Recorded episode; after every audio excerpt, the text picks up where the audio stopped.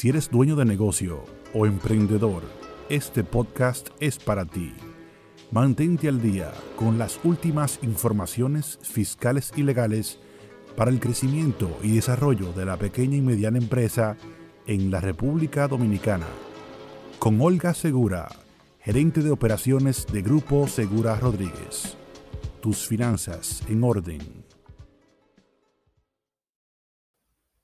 Hola y muchísimas gracias por sintonizarnos como cada lunes. Estamos felices porque llegamos a nuestro episodio número 10, es decir, que tenemos 10 semanas compartiendo información de temas que nos apasionan realmente y queremos aprovechar este episodio para hablar de algunos hábitos empresariales que ayudan a consolidar el crecimiento y la estabilidad de un negocio.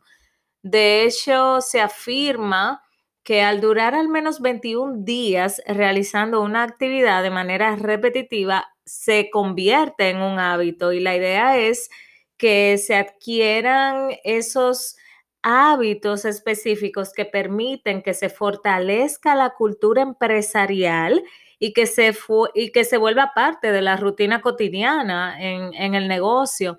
Entonces, la idea es implementar estos siete hábitos que vamos a compartir y el primero es que se deben establecer metas y se deben verificar los resultados. Metas en los distintos departamentos, por ejemplo, metas de ventas y facturación en el área de cobros, a la hora de adquirir nuevos clientes. Es importante que se elija un día a la semana o cada X tiempo al mes para verificar el progreso de las metas.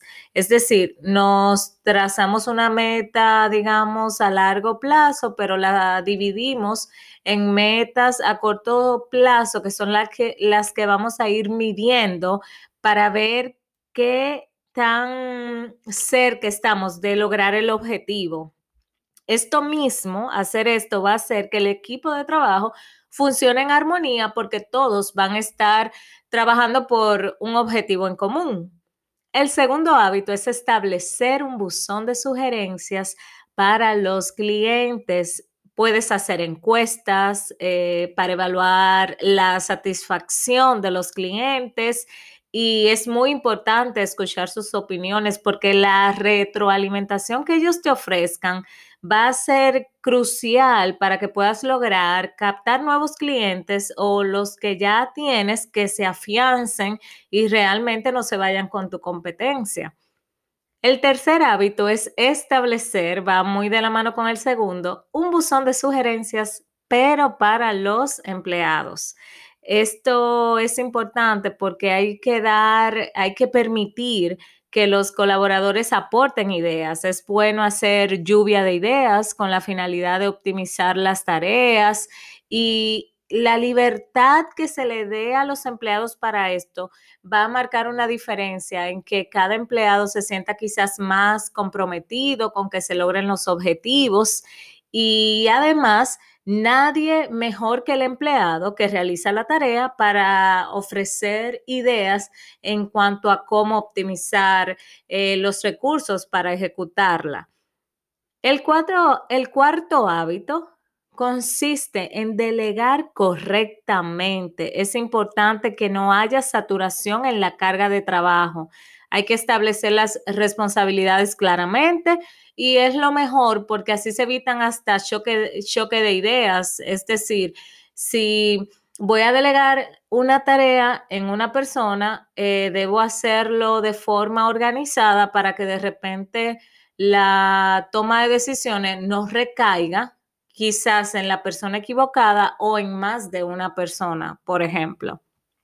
El quinto hábito es procurar fomentar un negocio organizado, que haya controles internos establecidos y que sean respetados. Por ejemplo, en el proceso de desembolso de dinero debe haber controles internos que cumplan, que se cumplan y que se verifiquen para que no haya salida de dinero descontrolada o que no esté bajo los lineamientos que se han planteado en la empresa.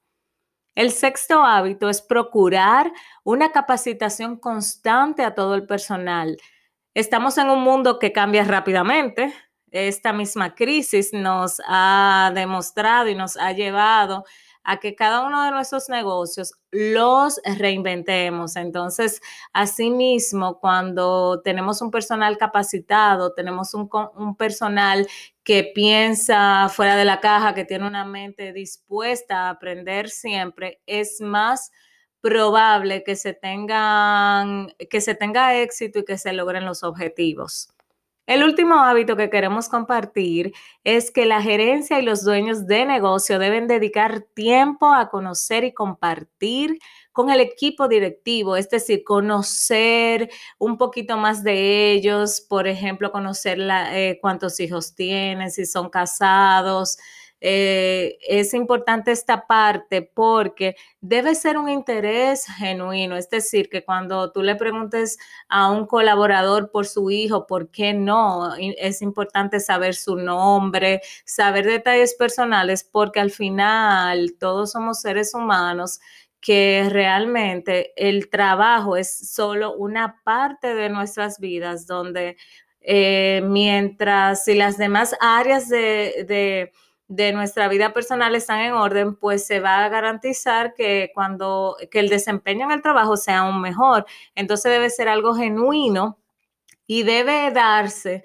con un canal de comunicación efectivo. O sea que eh, es bueno crear buenos eh, estos hábitos eh, para que desde la gerencia y así sirva de ejemplo. Por eso dejamos este de último, porque realmente a veces no nos tomamos el tiempo de preguntarle a las personas cómo, cómo va el matrimonio, cómo le fue a tu hijo a fin de año y ese tipo de cosas. Espero que puedan poner en práctica estos, algunos de estos hábitos o déjennos saber qué otros tienen en sus negocios buscar, eh, realmente buscar diferenciarse de la competencia debe ser una meta de todo negocio y definitivamente cuando se aplican buenos hábitos empresariales, esto se puede ir logrando. Así que hasta aquí el episodio de hoy. Sus comentarios son muy importantes para nosotros. Pueden contactarnos por Instagram arroba grupo SRRD o escribiéndonos a contacto arroba gruposr.do.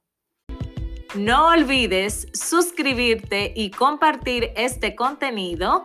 Mientras más aprendes, hay más probabilidad de que logres tener tus finanzas en orden. Muchas gracias por la sintonía.